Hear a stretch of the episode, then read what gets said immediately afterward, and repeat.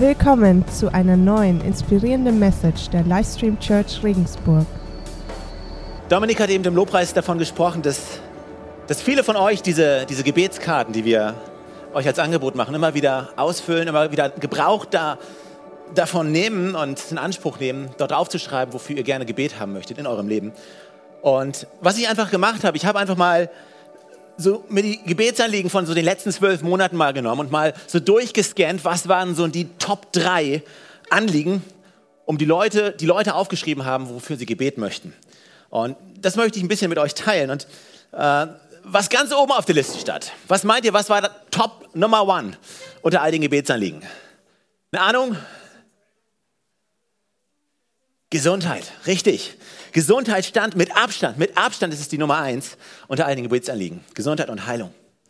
Nummer zwei war Weisheit. Weisheit bei Entscheidungen, wenn Entscheidungen getroffen werden müssen, die richtige Entscheidung zu treffen. war Nummer zwei. Und Nummer drei, es war ein bisschen eine Überraschung für mich, aber es ist eigentlich eine Sache, die wir eigentlich auch jede, jede Woche hier als Kirche machen, was wir uns wünschen als Kirche, wo wir euch ermutigen, zu ist, Nummer drei war die Message von Jesus zu teilen.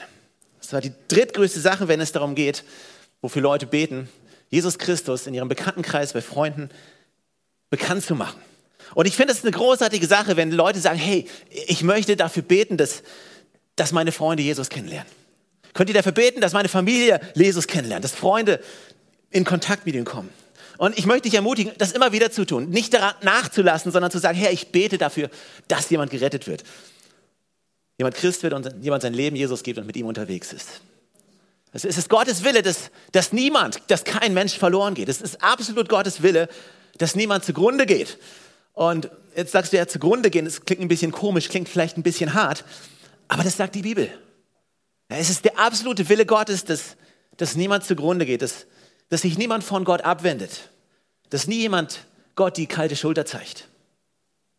Also ich weiß nicht genau, wie die, dein Leben aussieht, aber eins weiß ich, und zwar, dass Gottes Liebe konstant ist und das überwältigend ist. Und dass es eigentlich keinen Sinn macht, seine Liebe abzulehnen und seiner Liebe den Rücken zuzukehren. Und darüber möchte ich heute sprechen. Ich möchte heute über Gottes Liebe sprechen.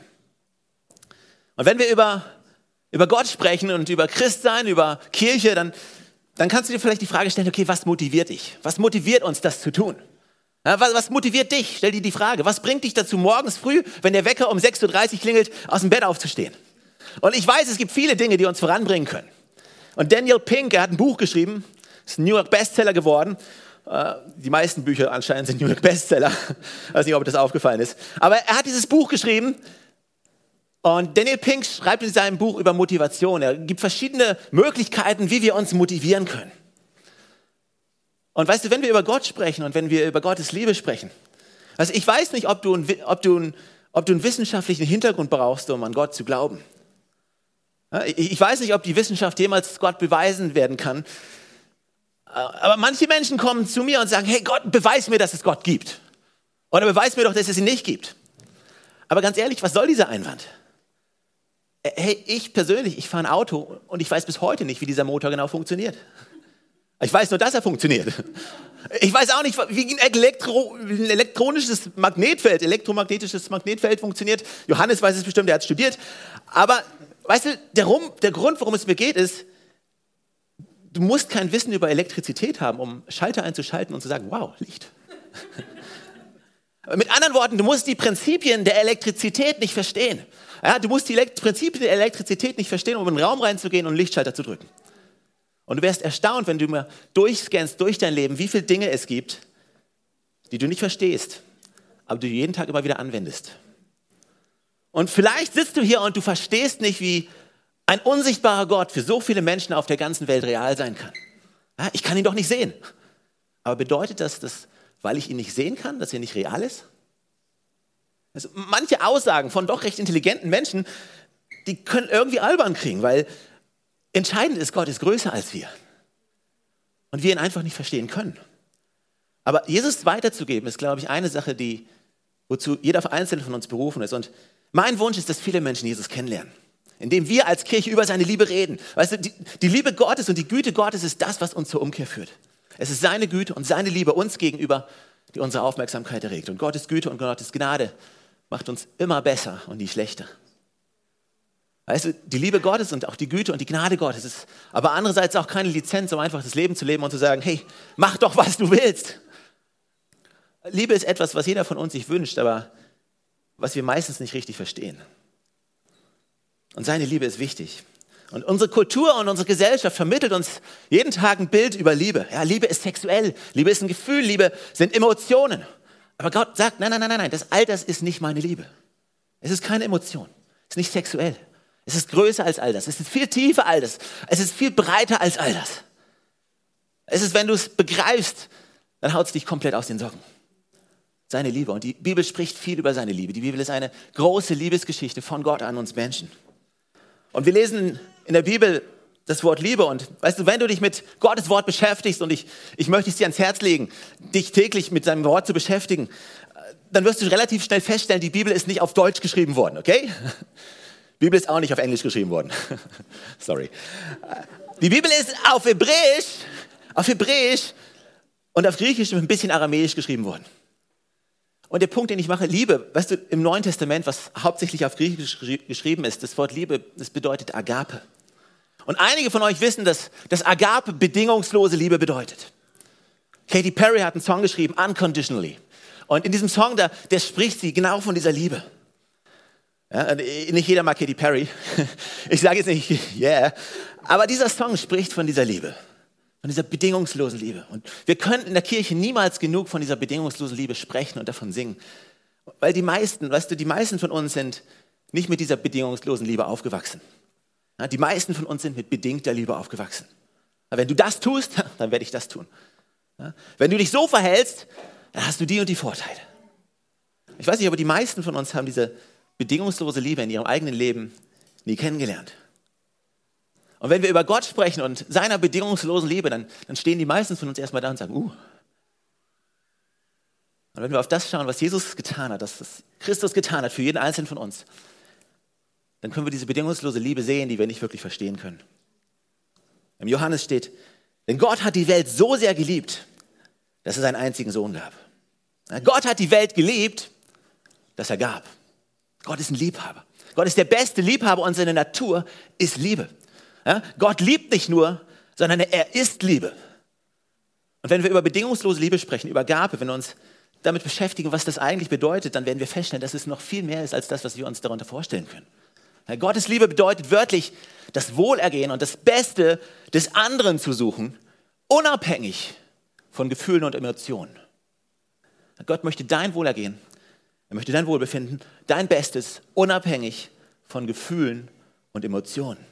Was bedeutet das? Es bedeutet, dass er sich nicht verändert, wenn wir ihn ablehnen.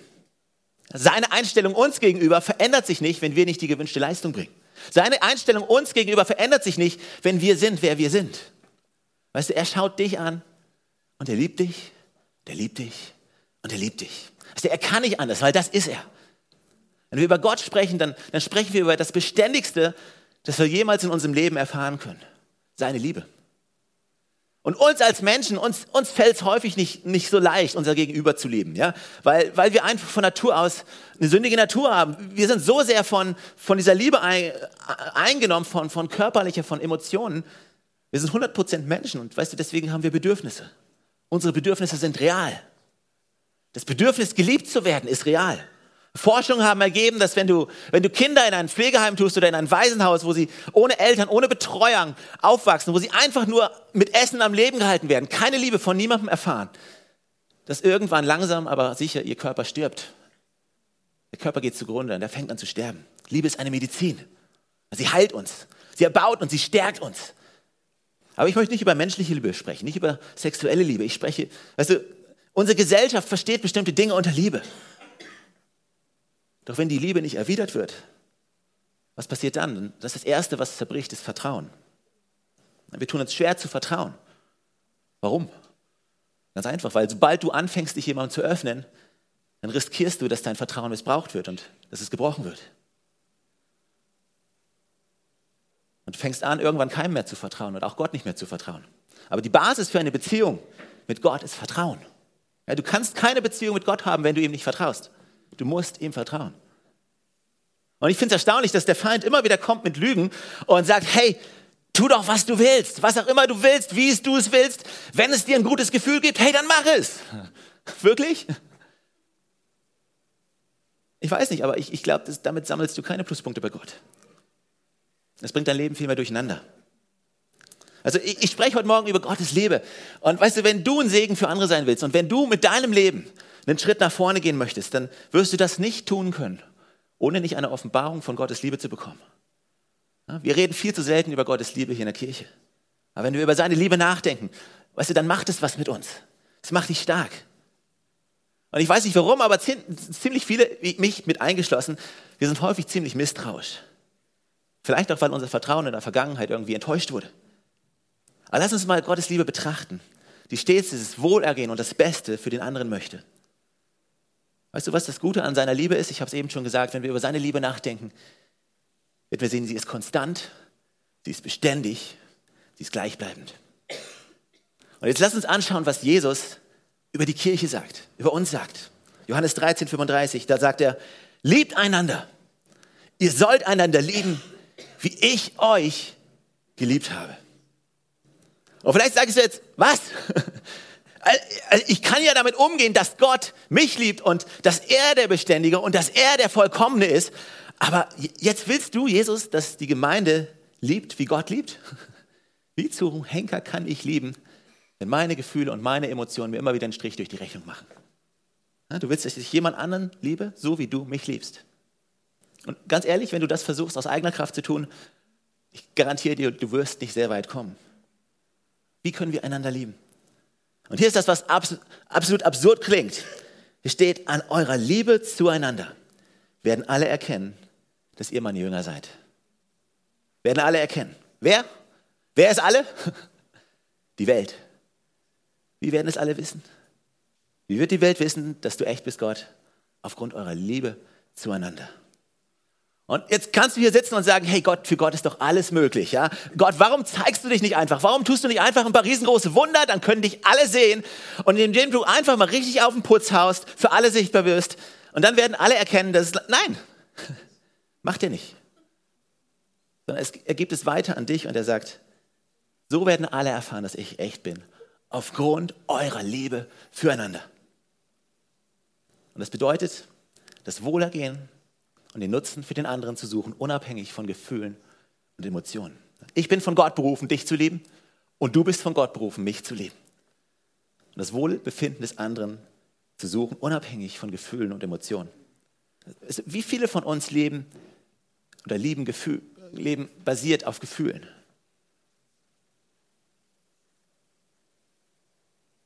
Wie, wie, wie viele von uns tun das?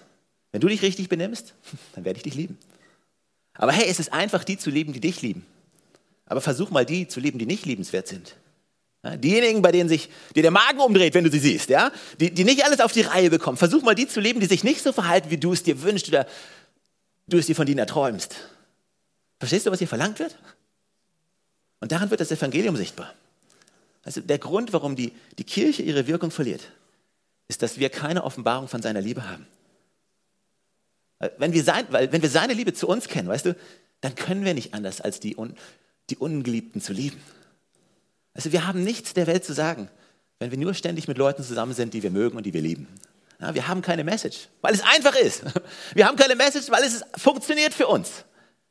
Aber wenn wir anfangen, die zu lieben, die nicht liebenswert sind, dann haben wir eine Message, weil es schwer ist. Dann haben wir eine Message, weil es halt nicht einfach ist.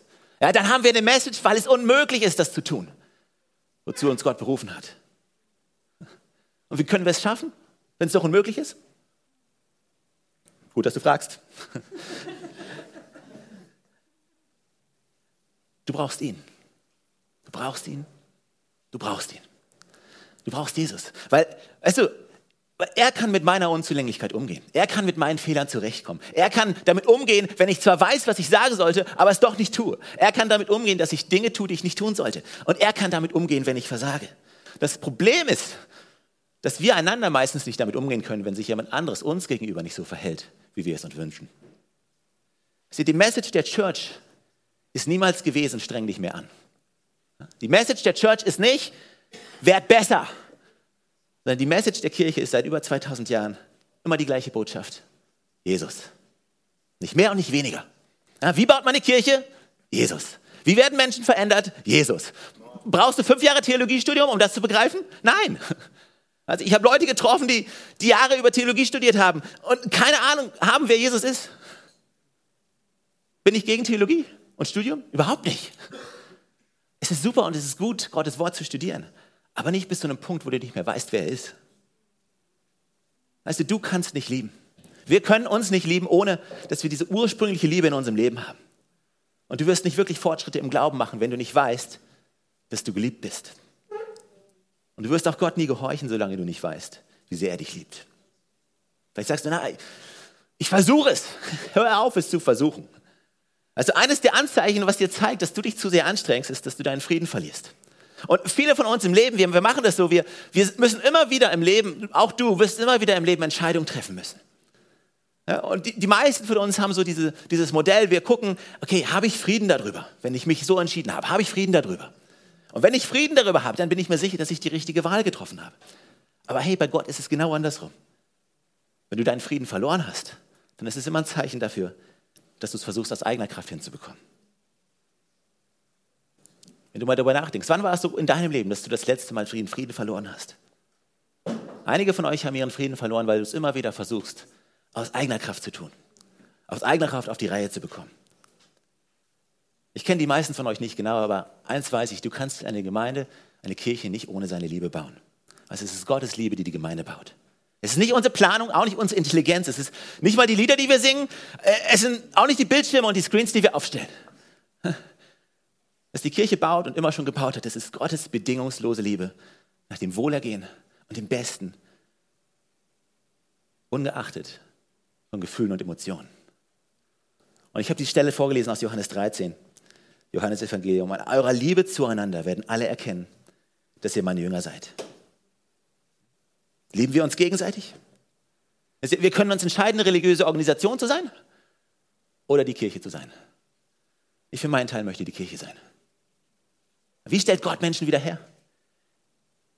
Indem wir Menschen zu Jesus bringen. Also Gott ist ein Profi darin, Menschen wiederherzustellen. Ganz egal, wie schlimm es ihnen geht. Wir liegen niemals falsch darin, wenn wir Menschen zu Jesus bringen. Wenn er nicht real ist, haben wir alle ein Problem. Aber er ist real. Und lass uns nicht aufhören, für Menschen zu beten, an Menschen zu glauben. Weißt du, Gott hat nie, dich nie aufgegeben, mich nie aufgegeben. Lass uns andere Menschen nie fallen lassen. Und weißt du, manche Menschen sind schwierig. Ich war schwierig. Ist in Wirklichkeit, ich bin immer noch schwierig. Hängt davon ab, wen du fragst. Aber also, du wirst besser durch seine Liebe. Du wirst besser in seiner Freundlichkeit. Lass uns eine Kirche sein, die, die seine Güte und seine Liebe an andere weitergibt. Und deine Motivation wird immer wieder geprüft werden, jeden Tag. Und ich bete darum, dass unsere Motivation eine, Liebe, eine Motivation ist, die, die durch seine Liebe angetrieben wird. Ja, warum engagieren wir uns im Leben anderer Menschen? Ja, warum dienen wir Menschen? Warum bauen wir die Kirche? Wegen seiner Liebe zu uns. Warum gehen wir die Extrameile? Warum sind wir bereit, unser Leben zu geben? Warum sind wir bereit, Dinge zu tun, die sonst niemand tun würde? Wegen seiner Liebe zu mir und seiner Liebe zu dir. Also, es ist nicht einfach zu vertrauen. Aber ganz egal, ob du seit zehn Jahren Christ bist oder seit zehn Minuten, Gott wird dich nicht fallen lassen. Du wirst niemals aus seiner Liebe fallen können. Das Team kann kommen und, also ich wünsche mir, dass, dass du eine neue Offenbarung von seiner Liebe bekommst dass du verstehst, dass du es alleine nicht tun kannst. Dass du weißt, hey, ich bin geliebt. Und dass du anderen dienen kannst, weil du weißt, dass dir gedient wurde. Er ist der Bezugspunkt für alles, was wir tun. Also er ist unsere Motivation für alles, was wir tun. Du kannst es nicht aus eigener Kraft machen. Du musst von ihm die Stärke bekommen. Christsein bedeutet, dass wir von Jesus empfangen und den Menschen geben. Und viele von uns versuchen immer wieder von Menschen zu empfangen und es dann Gott zu geben. Das ist, was Religion uns lehrt, von Menschen zu empfangen und es dann an Gott zu geben. Das Christentum lehrt genau das Gegenteil, dass du von Jesus empfängst und dass du es den Menschen gibst.